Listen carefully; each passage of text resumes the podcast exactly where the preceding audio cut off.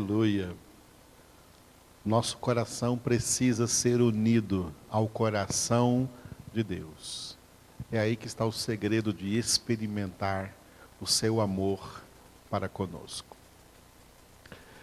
Nós vamos ouvir agora, continuar ouvindo a pregação de Estevão no livro dos Atos dos Apóstolos, capítulo de número 7 Estevão estava fazendo um resumo do Antigo Testamento e nós chegamos num parágrafo pequenininho de dois versículos, 46 e 47, Atos 7, 46 e 47, onde Estevão falou sobre dois personagens importantes do Antigo Testamento, um pai e o seu filho, Davi e seu filho Salomão.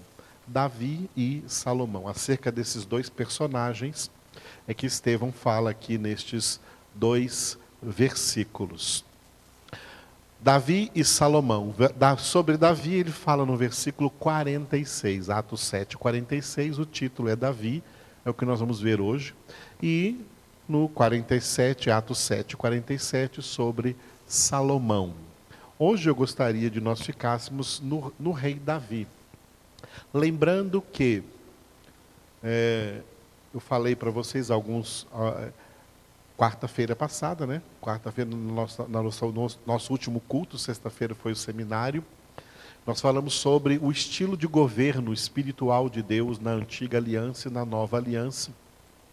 E o estilo de governo de Deus na antiga aliança não era que Israel fosse uma monarquia, tivesse um rei na terra. Mas o povo pediu um rei e Deus concedeu então começou o reinado, a monarquia em Israel, com o rei Saul, que foi apóstata, que abandonou ao Senhor pela desobediência, e Deus tirou dele o Espírito Santo, e ele foi possuído por demônios até a sua morte, e mesmo assim reinou em Israel durante 40 anos. Depois dele veio então Davi. Davi foi ungido rei quando ainda era criança, ainda era um menino, na casa de Jessé, o seu pai, Logo em seguida, a apostasia de Saul, mesmo que Saul continuasse sendo de fato o rei de Israel, Deus já mandou Samuel na casa de Jessé para ungir a Davi, e Deus disse assim para Samuel: Eu achei um homem segundo o meu coração que fará todas as minhas vontades, que fará toda a minha vontade. Achei Davi. Então Samuel foi à casa de Jessé e ungiu Davi como rei de Israel. Embora Davi não assumiu ainda o trono, ele estava espiritualmente ungido rei, mas quem estava governando era Saul, e Davi esperou até o fim do reinado de Saul para depois ele começar então a governar, a governar em Israel. Depois de Davi veio seu filho Salomão, e depois de Salomão o reino se dividiu. Israel passou a ter dois reis, o rei do norte e o rei do, o rei do sul. O reino do norte permaneceu com o nome de Israel, e o reino do sul chamou-se Reino de Judá, porque a maior tribo do sul era a tribo de Judá, junto com a tribo de Benjamim e de Levi o reino dividido não pode subsistir. Então a monarquia em Israel acabou com os cativeiros.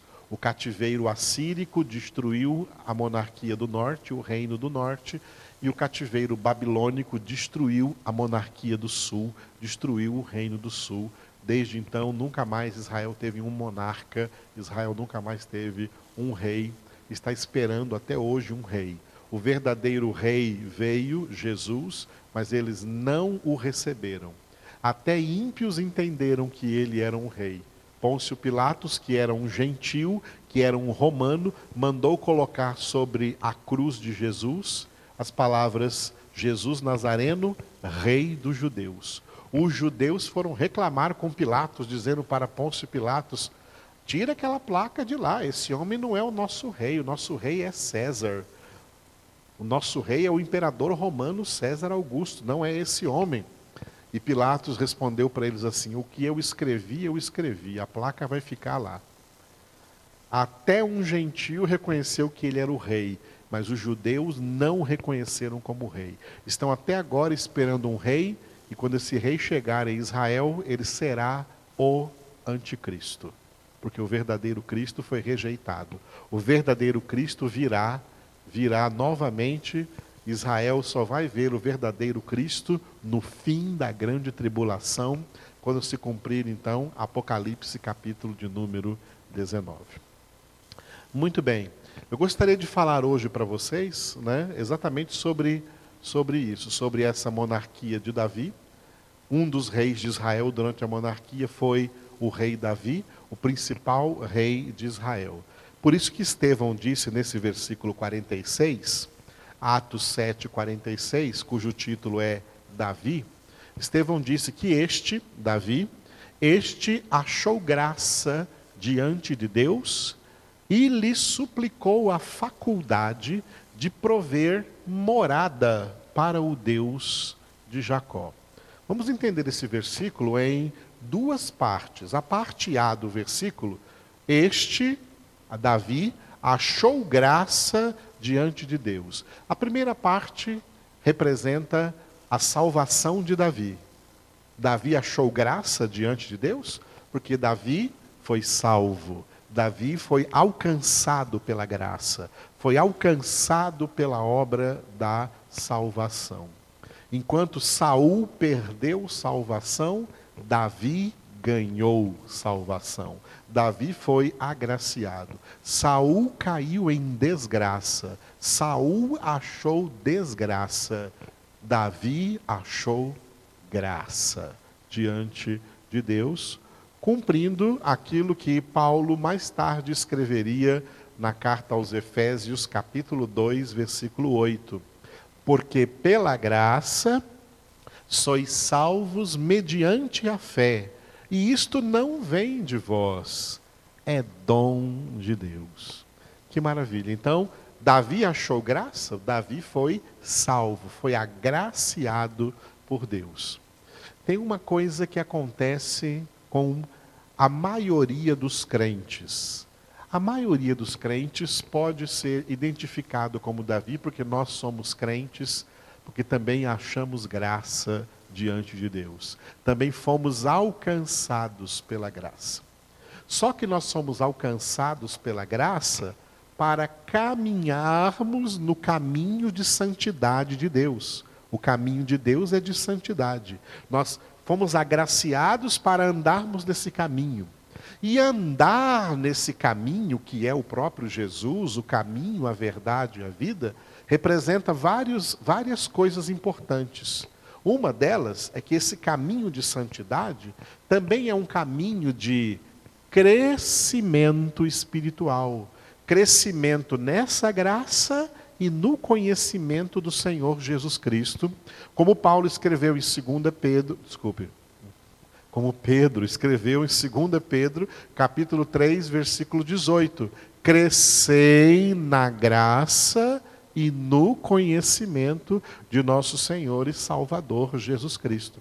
Nós somos salvos para, entre outras coisas, que faz parte desse caminho de santidade, crescer na graça e crescer no conhecimento de nosso Senhor Jesus Cristo. Porque quando nós crescemos no conhecimento, nós não cairemos em ciladas de dar falsos passos, passos errados, tomar decisões erradas, fazer escolhas erradas depois que nós fomos alcançados pela graça. Então, os crentes erram por falta de conhecimento, tá?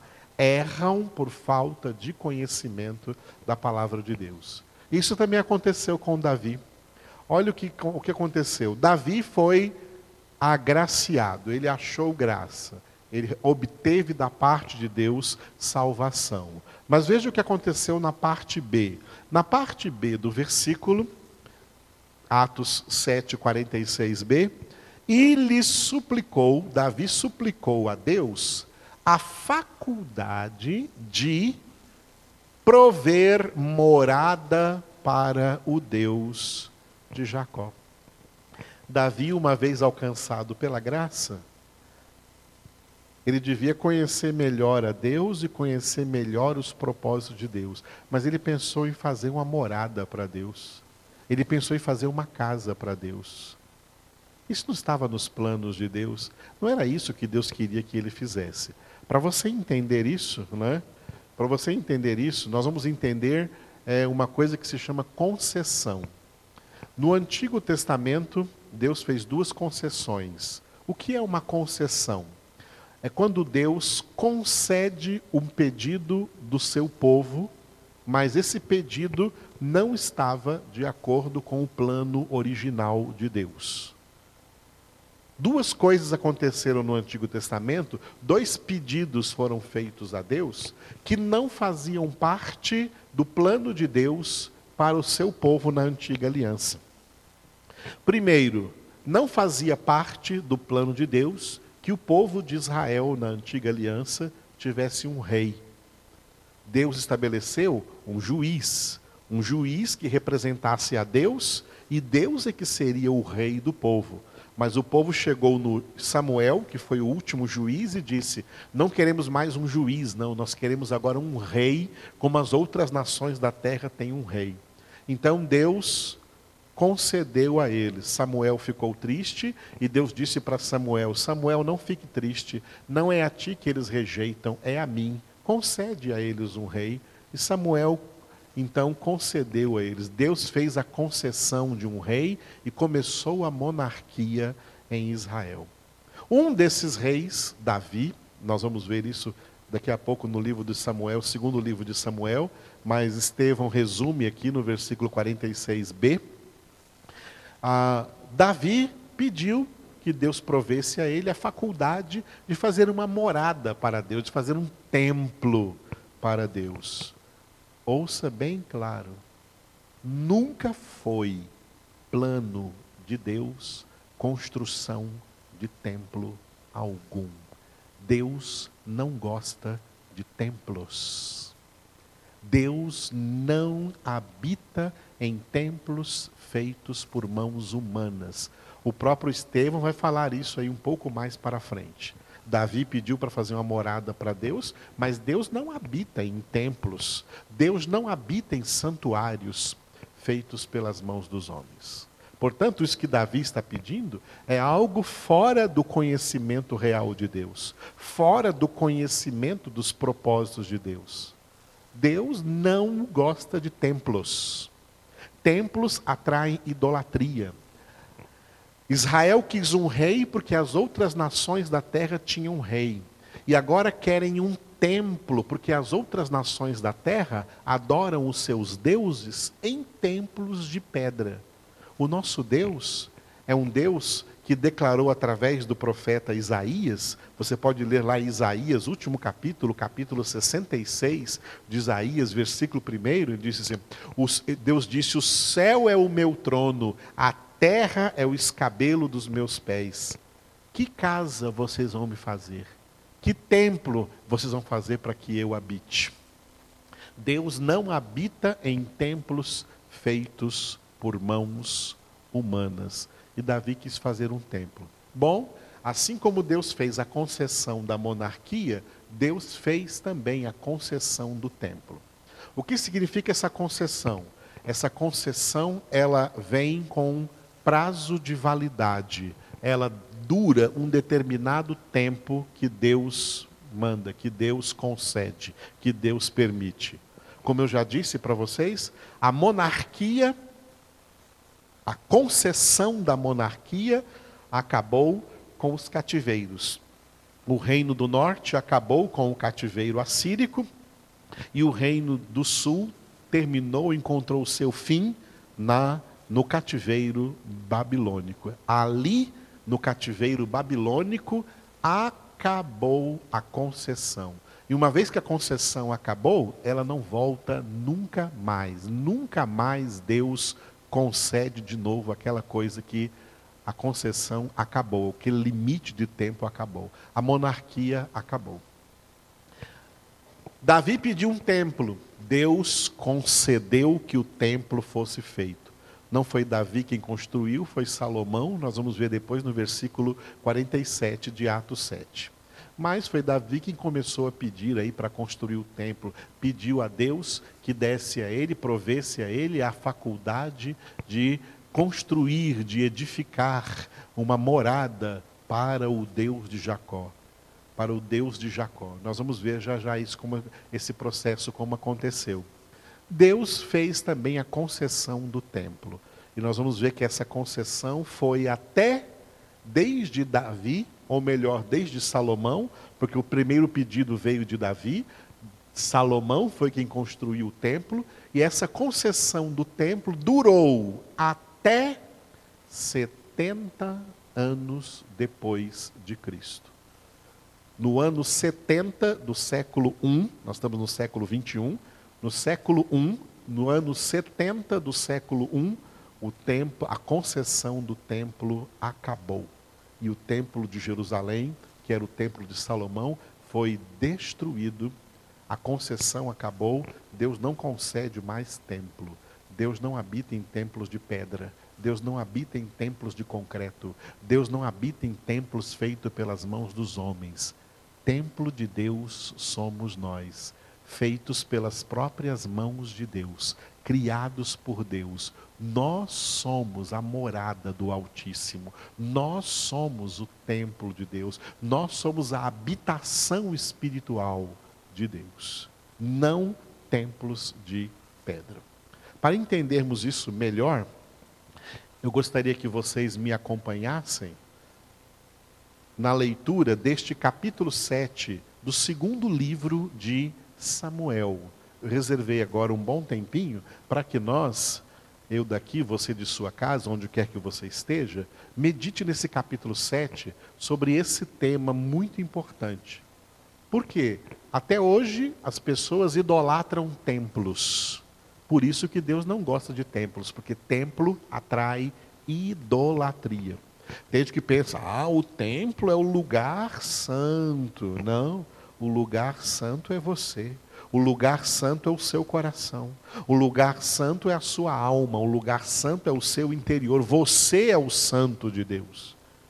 Aqui nessa terra, nenhum templo aqui é casa de Deus. Nenhum templo é casa de Deus. Você pode achar templos muito bonitos, tem gente aí desesperada agora por causa dessas quarentenas, que acha que está errada a quarentena, porque a igreja precisa reunir lá no templo, as pessoas precisam ir para o templo. Não precisa, não, irmãos. O templo não é a morada de Deus. Nós, os filhos de Deus, é que somos a morada de Deus. O templo pode ser muito bonito, pode se gastar muito dinheiro para construir um templo suntuoso, confortável, ar-condicionado, poltronas acolchoadas, pode, pode ter templos riquíssimos por aí, muito bonitos. Mas eles não são templos de Deus, não são casa de Deus, Deus não habita nesses lugares. Deus habita nos seus filhos. Esse capítulo 7 do segundo livro de Samuel é esclarecedor para nós nesse sentido, porque Davi foi o primeiro que foi pedir a faculdade de prover morada para o Deus de Jacó. Olha como isso aconteceu. O que Estevão pregou, resumiu no capítulo 7 de Atos. Olha como aconteceu no capítulo 7 do segundo livro de Samuel. Primeiro versículo, eu vou ler, vou lendo o texto e mostrando para você. Samuel, segundo Samuel, segundo livro de Samuel, capítulo 7, versículo 1. Sucedeu que, habitando o rei Davi em sua própria casa, tendo-lhe o Senhor dado descanso de todos os seus inimigos em redor, disse o rei ao profeta Natã: Olha, eu moro em casa de cedros e a arca de Deus se acha numa tenda. Disse Natã ao rei: Vai, faze tudo quanto está no teu coração, porque o Senhor é contigo. Até aí por enquanto, esses três versículos. Olha só, o primeiro versículo diz que o rei Davi habitava na sua casa e o Senhor tinha dado ao rei Davi descanso de todos os seus inimigos em redor. O que significa isso? Que Davi, que foi um homem de guerra, que foi um rei guerreiro, ele conseguiu tantas vitórias contra nações inimigas, contra exércitos inimigos, que, como rei consolidado agora de Israel, ele conseguiu paz em todas as fronteiras de Israel. Nenhum exército de nenhuma outra nação ousava, nesse tempo, se levantar contra Israel, porque Israel tinha lá um rei muito poderoso, o rei Davi.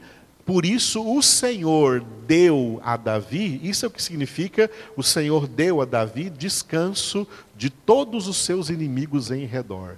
Ele estava em paz, não havia nenhuma guerra para ele travar, não havia nenhuma guerra para ele lutar. Aqui tem um segredo espiritual, sabe qual é?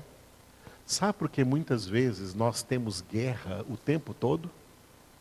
Porque Deus sabe que no dia em que nós não temos uma guerra para guerrear, a gente vai ter ideias.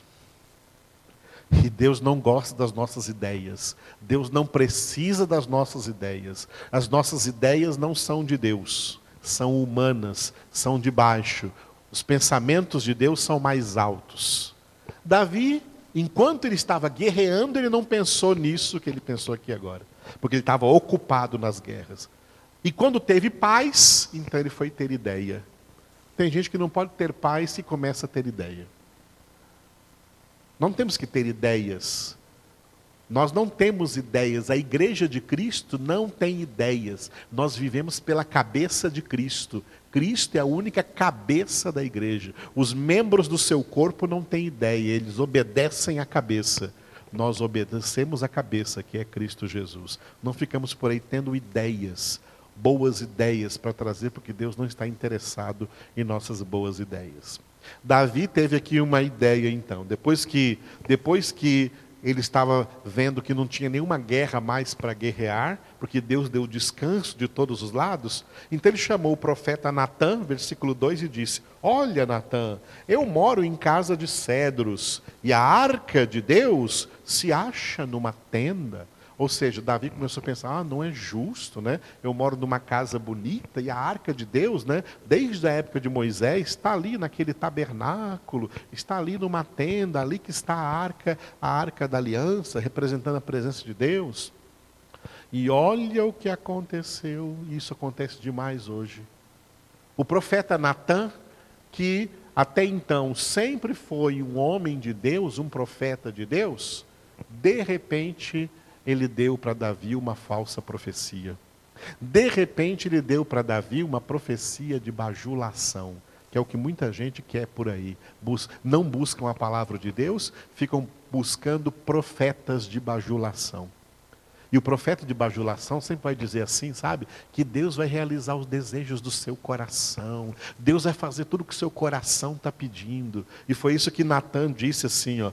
Vai, Faze tudo quanto está no teu coração, porque o Senhor é contigo. Que bonito. Quanta gente quer ouvir isso? Isso é uma profecia falsa. Natan foi aqui, Natan, que era um profeta de Deus, deu uma profecia errada aqui para Davi. Faz o que você quiser, faz o que está no seu coração. Quando Davi chegou para Natan, se Natan, Natan deveria ter feito o seguinte, Davi, meu rei, eu vou orar, vou pedir a Deus orientação e a palavra que Deus me der, eu vou trazer para Vossa Excelência. Mas, ao invés disso, Natan foi logo direto: não, você pode fazer o que você quiser, porque o Senhor está contigo. Cuidado, amados, com falsas profecias, cuidado com profecias de bajulação. Essa foi uma. Por isso que o versículo 4 começa com uma conjunção adversativa. Porém, ou seja, ao contrário do que Natan disse, porém, versículo 4, olha, naquela mesma noite, veja como Deus não esperou. Deus não esperou um mês, não esperou um ano, naquela mesma noite veio a palavra do Senhor a Natã. Porque a palavra que Natan deu para Davi não era do Senhor.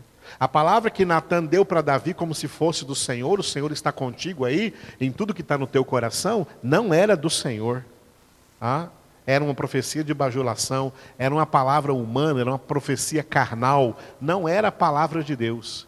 Aí Deus, naquela mesma noite, falou com o profeta Natan, com o profeta Natan. Porém, naquela mesma noite, veio a palavra do Senhor a Natan, dizendo: Agora, olha o que Deus disse para Natan e mandou Natan dizer para Davi. Versículo 5 em diante. Vai e dize ao meu servo Davi: Assim diz o Senhor. Olha como o Senhor começa dizendo, ó. Ele começa com uma pergunta sarcástica. O Senhor começa perguntando assim, ó: Edificar-me-ás tu casa para minha habitação? Vamos parafrasear isso daqui. Sabe o que Deus está falando para Davi? Davi, quer dizer que você está com dozinha de mim?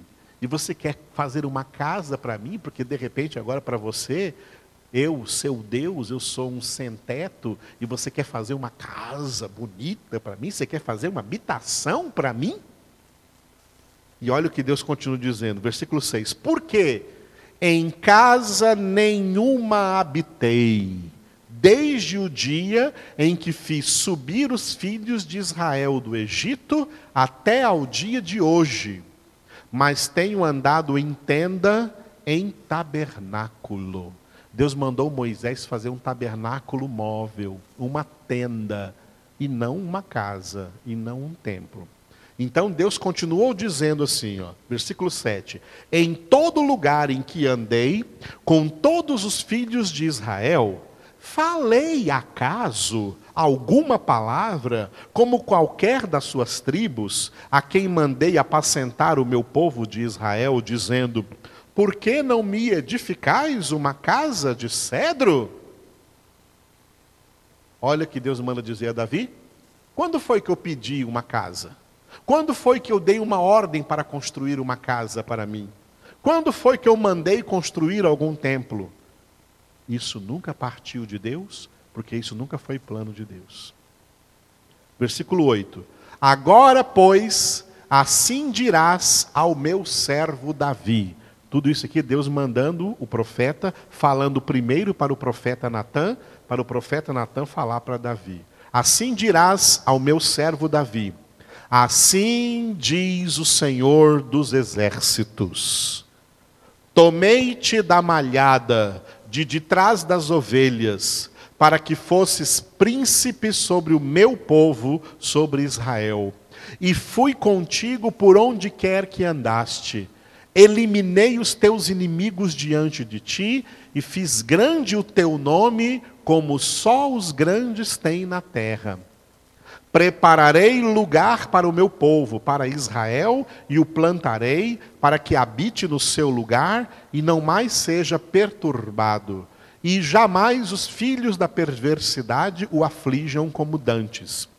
Desde o dia em que mandei houvesse juízes sobre o meu povo de Israel.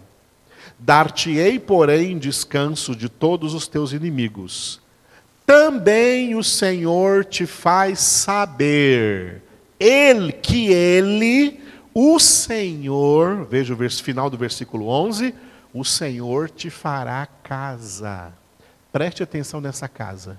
Essa casa que Deus está falando que vai fazer para Davi não é nenhum templo de pedra. Essa casa é a igreja do Senhor Jesus Cristo. Essa casa é uma profecia para a igreja espiritual, o povo espiritual de Deus da nova aliança. Essa é a casa prometida para Davi. Não é uma casa de pedra. Veja comigo por quê.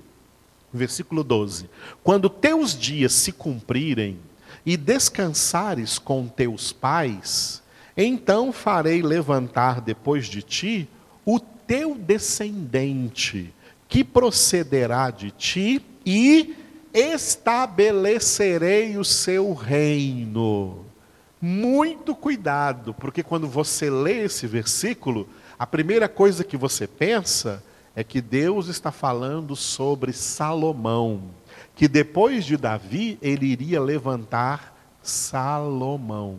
Historicamente, depois de Davi, Salomão é quem foi rei. Mas nesta profecia, Deus não está falando de Salomão. Deus está falando de um outro descendente de Davi, o descendente mais ilustre de Davi, o Messias, o Senhor Jesus Cristo. Jesus Cristo que Deus iria coroar como Rei dos Reis e Senhor dos Senhores.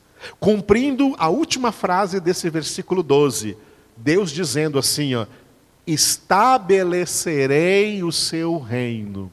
Estabelecer é o oposto de desestabilizar.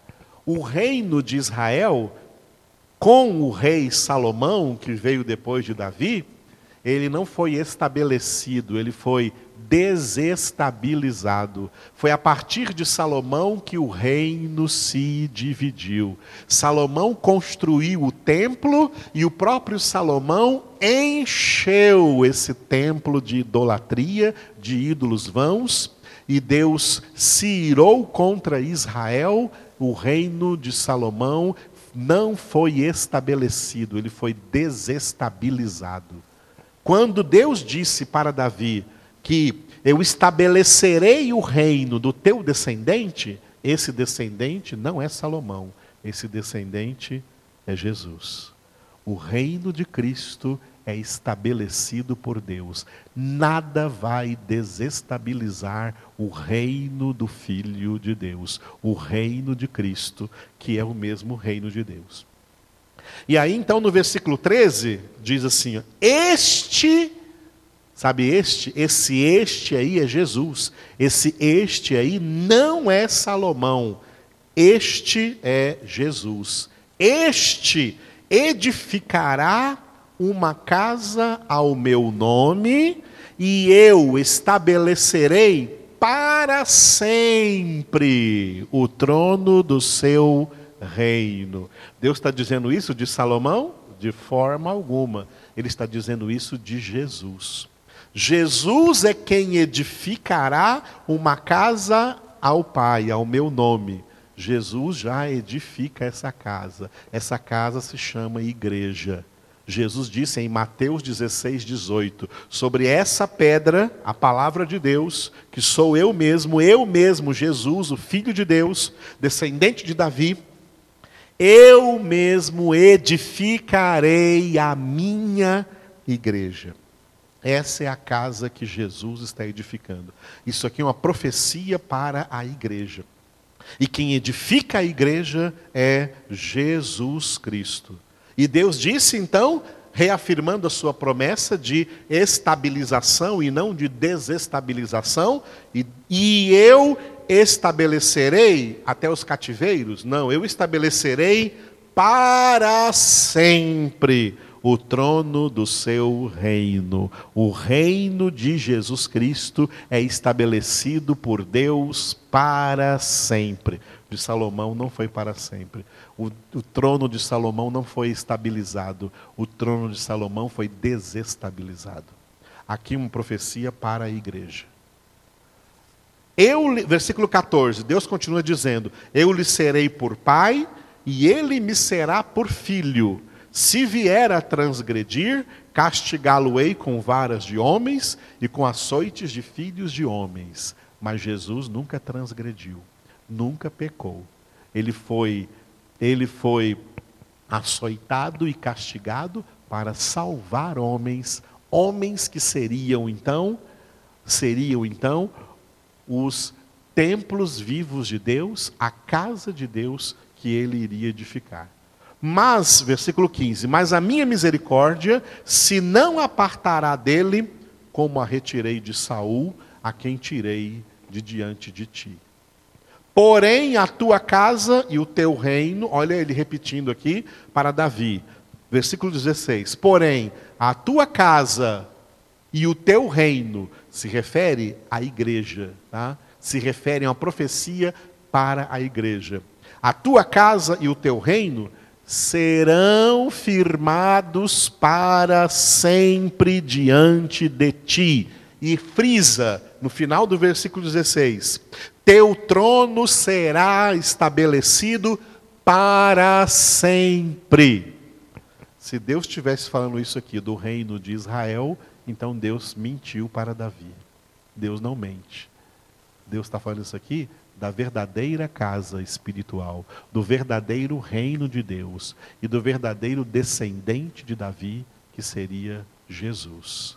Não Salomão e nenhum dos seus filhos, mas Jesus. O reino de Israel foi desestabilizado, mas o reino de Deus, o reino de Cristo, é eterno, dura para sempre. Até agora, Deus está falando isso para Natã, para Natã levar essas palavras para Davi. Então Deus encerra dizendo para Natã no versículo 17: Segundo todas essas palavras e conforme toda essa visão, assim falou Natã a Davi. Natã pegou todas as palavras que Deus disse a ele e falou para Davi. Agora, olha a reação de Davi. Davi foi orar. E você pode ver nessa oração que eu vou ler agora, do começo ao fim para você, você vai acompanhar, que Davi não vai falar mais de fazer uma morada para Deus. Ele reconhece que não estava certo isso. Olha o que Davi diz. Então entrou o rei Davi na casa do Senhor. Essa casa é o tabernáculo, onde estava então a arca da aliança. Ficou perante ele e disse: Aqui vem a oração. Veja a oração de Davi aqui. Ó. Quem sou eu, Senhor Deus? E qual é a minha casa para que me tenhas trazido até aqui? Foi isso ainda pouco aos teus olhos, Senhor Deus, de maneira que também falaste a respeito da casa de teu servo para tempos distantes. Olha, para tempos distantes. Davi reconheceu que essa era uma profecia para tempos distantes, à frente dele, porque era para o nosso tempo. Nós somos a casa. Nós somos a casa de Davi, a casa prometida Davi, a igreja de Jesus Cristo. Deus falou a, para ele, para seu servo, para tempos distantes. E isto é instrução para quem? Para todos os homens. Ó Senhor Deus, para todos os homens na face da terra. Por isso o evangelho é pregado para todos os homens. Que mais ainda te poderá dizer Davi? Pois tu conheces bem a teu servo, ó Senhor Deus. Por causa da tua palavra e segundo o teu coração, fizeste toda essa grandeza, dando-a a conhecer a teu servo. Portanto, grandíssimo és, ó Senhor Deus, porque não há semelhante a ti e não há outro Deus além de ti, segundo tudo que nós mesmos temos ouvido. Quem há como teu povo, como Israel, gente única na terra, a quem tu, ó Deus, foste resgatar para ser teu povo e para fazer a ti mesmo um nome e fazer a teu povo estas grandes e tremendas coisas para a tua terra?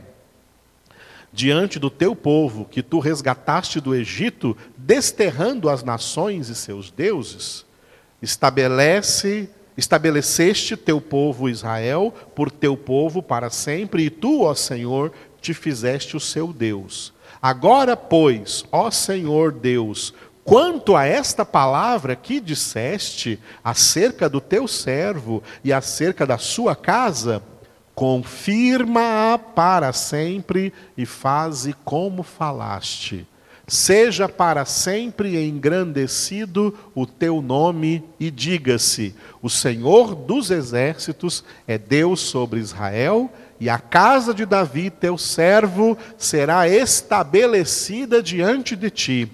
Pois tu, ó Senhor dos exércitos, Deus de Israel, fizeste ao teu servo esta revelação, dizendo: Edificar-te-ei casa por isso, o teu servo se animou para fazer-te esta oração. Agora, pois, ó Senhor Deus, tu mesmo és Deus, e as tuas palavras são verdade, e tens prometido ao teu servo este bem. Sê, pois, agora servido de abençoar a casa do teu servo, a fim de permanecer para sempre diante de ti, pois tu, ó Senhor Deus, o disseste, e com a tua bênção será para sempre bendita a casa do teu servo. Olha como Davi agora, nessa oração, insiste, desde o versículo 22 até o final, 25 até o final, acerca da casa que Deus lhe prometeu. Não a casa que ele queria fazer para Deus, mas a casa que Deus prometeu fazer para ele. Essa casa somos nós. Essa casa é a igreja de Cristo Jesus. Mesmo assim, Deus abriu uma concessão para que Salomão, filho de Davi, fizesse um templo. Aí ele criou o templo, construiu o templo de Jerusalém. O famoso, ficou, ficou conhecido como Templo de Salomão, um suntuoso templo. Esse templo que foi construído por Salomão, ele foi destruído, ele foi destruído por Nabucodonosor, o rei da Babilônia, quando levou o povo de Judá cativo para a Babilônia. Depois de fazer um cerco a Jerusalém, eles invadiram Jerusalém, levaram os judeus todos para a Babilônia e destruíram o templo. O templo ficou destruído por 70 anos enquanto o povo estava no cativeiro babilônico. Mas a concessão ainda não tinha acabado.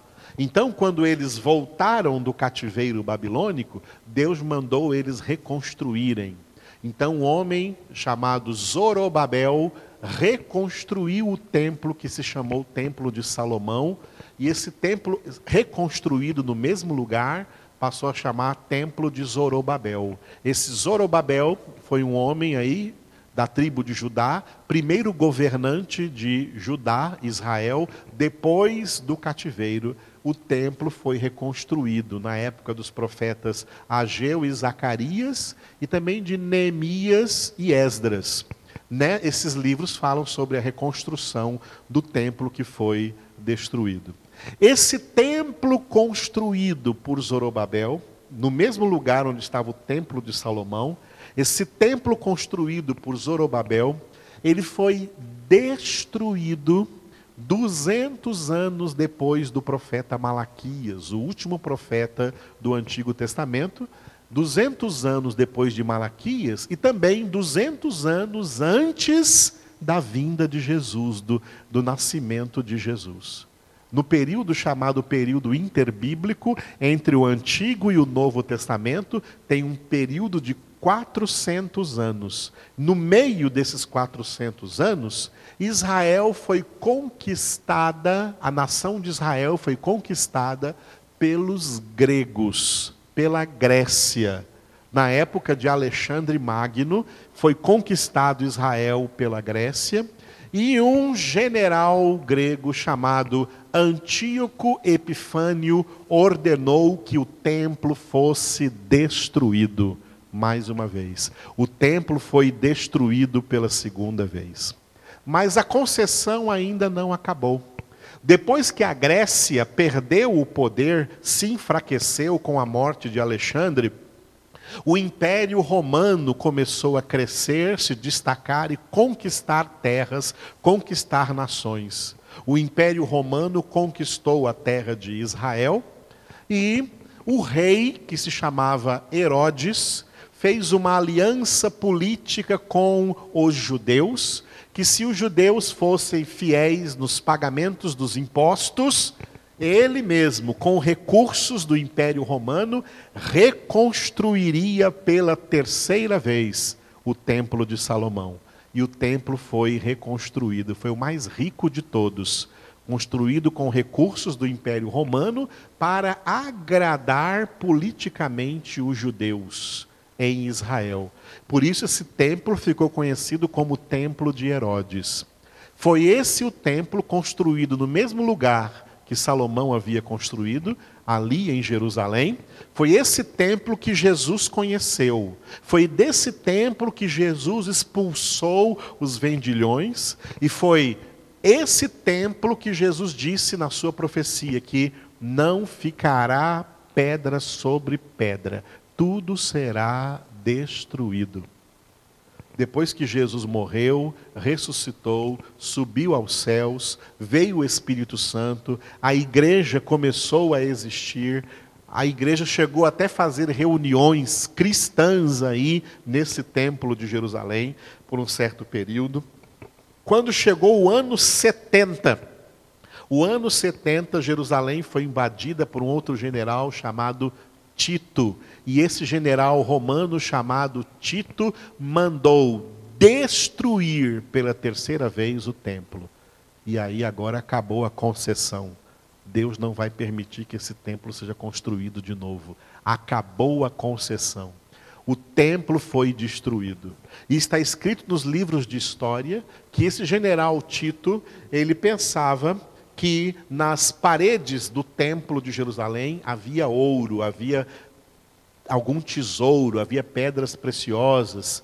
Então ele mandou que os destruidores do templo, as pessoas, os capatazes que iam, soldados que iam destruir o templo, eles pegassem talhadeiras e derrubassem todas as pedras e literalmente não deixasse pedra sobre pedra, porque eles pensaram que ele tinha ouro, e assim se cumpriu a profecia de Jesus que não ficou pedra sobre pedra.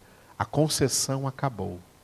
Mais tarde, Israel foi, Jerusalém foi invadida pelos islâmicos, pelos muçulmanos, e eles construíram no lugar do templo, eles construíram a mesquita da cúpula dourada, que é o que a gente vê quando tem fotografias da cidade de Jerusalém. E a única parte da antiga Jerusalém que sobrou é agora chamada uma parte que é o muro das lamentações, onde até hoje os judeus vão lá se lamentar diante de Jeová, pedir que Jeová envie o Messias. Isso é uma hipocrisia porque eles não creram que o Senhor já enviou o seu filho Jesus. Ali acabou a concessão do templo. Novo Testamento, Jesus nunca mandou construir nenhum templo. Os apóstolos não mandaram construir nenhum templo. No Pentecostes, os apóstolos receberam das pessoas muito mais do que dízimos e ofertas. As pessoas estavam trazendo tudo o que possuíam, até vendendo suas casas e lotes, terrenos, fazendas que tinham e colocavam todo o dinheiro aos pés dos apóstolos. Por que os apóstolos não pegaram esse dinheiro e construíram o primeiro templo cristão? Porque eles não tinham ordem de Jesus para construir nenhum templo. O que eles fizeram com todo esse dinheiro? Eles devolveram para as pessoas de acordo com a necessidade de cada uma delas, e todas as pessoas foram assistidas de tal maneira que diz no livro dos Atos dos Apóstolos que não havia entre eles nenhum necessitado. Eles investiram esse dinheiro nos verdadeiros templos que eram as pessoas. A igreja cristã existiu no primeiro século, no segundo século, se espalhou pelo mundo inteiro com bispos, presbíteros, pastores, diáconos, igrejas organizadas em todas as cidades daquele primeiro mundo. A igreja se espalhou pelo mundo sem construir nenhum templo, porque não há ordem para isso em nenhum dos 27 livros do Novo Testamento. Em nenhum dos 27 livros do Novo Testamento. E quando chega em Apocalipse, João tem a visão da Nova Jerusalém. E João percebe uma coisa na Nova Jerusalém, está lá escrito no livro do Apocalipse: não havia nela templo nenhum, porque o Senhor é o seu templo, ele e aqueles que com ele ali habitam. Templo não é coisa de Deus, amados. Templo não é coisa de Deus. A partir do terceiro século, a partir do ano 300, quando os bispos de Roma se reuniram e deram um golpe de Estado na igreja cristã para se tornarem, para tornarem a igreja de Roma, a cidade de Roma, como a sede do cristianismo mundial, estender a autoridade que não era legítima sobre todos os cristãos na face da terra. E aí nasceu o catolicismo romano, foi quando o Império Romano deu as mãos aos bispos de Roma e os bispos de Roma aceitaram que Roma parasse de perseguir os cristãos e fizesse aliança com os cristãos e fizeram aliança com o imperador da época que foi Constantino. A partir daí, foi que os romanos começaram a construir os primeiros templos cristãos e a terra inteira mergulhou em séculos de trevas. O catolicismo romano fez a terra inteira entrar na idade das trevas, na idade da escuridão, e templos católicos foram construídos no mundo inteiro. A reforma protestante só vem no ano de 1517. O que acontece na reforma protestante? Muita coisa foi reformada e muita coisa não foi reformada. Uma das coisas que não foi, que, uma das coisas que não foram reformadas, a questão templária, a questão dos templos. É por isso que o denominacionalismo protestante também se desenvolve na face da terra, construindo templos, construindo templos. E as pessoas continuam idolatrando templos. E continuam enchendo esses templos de idolatria. Coisas abomináveis ao Senhor, que não habitam em templos feitos por mãos humanas. Isso não foi reformado. E hoje, o que nós devemos fazer? O que nós hoje, pastores de Deus, devemos fazer? Devemos conscientizar as pessoas que os lugares, os prédios, onde nós nos reunimos não são templos, eles são meramente templos, desculpa, eles são meramente prédios construídos só para a gente se reunir, mas eles não são o templo, o templo somos nós. Nós temos que desmistificar na cabeça das pessoas que igreja é esse templo onde ela vai. Não, igreja é ela. Igreja é cada crente. Nós somos a casa que Jesus edifica. Jesus não edifica nenhuma casa de pedra. Jesus edifica casas espirituais, casas que ele vem buscar, que vai ressuscitar corpos, vai glorificar esses corpos, vai glorificar esses templos, para que os filhos de Deus habitem com Deus para sempre na glória lá na Nova Jerusalém, onde nenhum templo existe, onde nós seremos o templo juntamente com o Senhor. O Senhor é quem edifica em nós casa espiritual. Como é difícil, amados, quebrar na mente das pessoas, sabe? Ideias fixas que elas têm, errôneas, mas elas têm toda uma religiosidade pagã incrustada em sua mente. E é necessário que a verdade, a palavra de Deus entre aí, quebrando esses sofismas e mostrando que nós é que somos a casa, nós é que somos a casa de Deus. Por isso eu quero encerrar essa ministração importantíssima de hoje, que você deve compartilhar com pessoas, como tem crente ignorante de tudo isso que foi dito aqui. Eu quero encerrar essa palavra com Hebreus capítulo 3, e eu vou ler Hebreus capítulo 3, só dois versículos, o versículo 5 e o versículo 6. Hebreus capítulo 3, versículos 5 e 6.